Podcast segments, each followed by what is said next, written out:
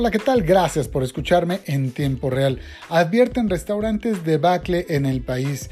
Es que los restauranteros del país ven con pesimismo el último trimestre del año, aun cuando en sus entidades se permita la asistencia de comensales a sus instalaciones, revela una encuesta aplicada por la Cámara Nacional de la Industria de Restaurantes y Alimentos Condimentados, la CANIRAC. El estudio a cargo del vicepresidente nacional de la Cámara, Roberto Quintero, y que le presento de manera exclusiva, refleja que 100% de los encuestados pronostican que las ventas en el último trimestre del año no se normalizarán, es decir, que no alcanzarán a las del año 2019 y por supuesto tampoco conseguirían el presupuesto que tenían para el año 2020. La encuesta sobre expectativas del sector restaurantero a nivel nacional consideró la aplicación de 89 entrevistas entre el 24 de julio y el 2 de agosto a líderes empresariales del sector restaurantero en los 32 estados del país y en 6 demarcaciones territoriales de la Ciudad de México. Hay que decir que el 83% de los encuestados son empresarios que operan una sola unidad, mientras que 11% opera regionalmente y 6% elaboran marcas a nivel nacional. Ante la pregunta, ¿consideras viable que el último trimestre del año 2020, octubre, noviembre y diciembre, las ventas de tus restaurantes se normalicen? De no ser así, ¿qué porcentaje abajo de lo normal tendrías? Todos los encuestados señalan, en respuesta, que las ventas en el último trimestre del año no se regularizarán.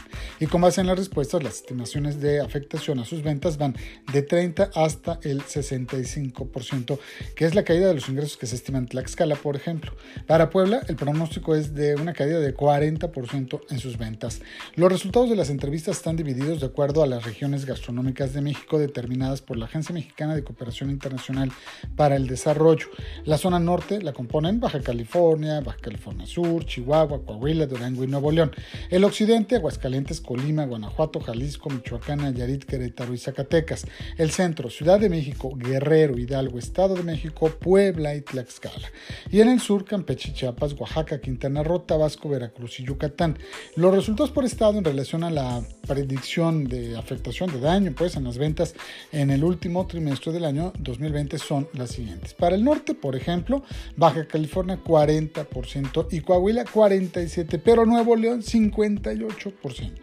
En el occidente, el peor de los casos es Colima y Jalisco, o son esos dos, 60% de caída. Pero también en el centro, la Ciudad de México prevé una reducción de 41%, Puebla 40% y Tlaxcala 65%. Y en el sur, pues digamos que la peor estimación ocurre en Chiapas con un 58%.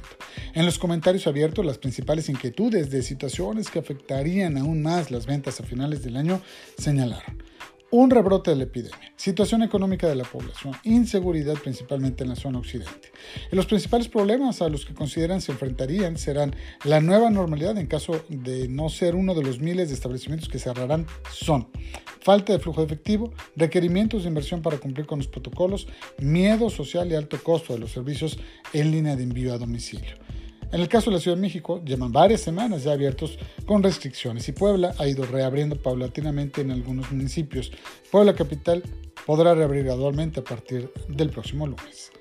Muchas gracias. Nos escuchamos mañana.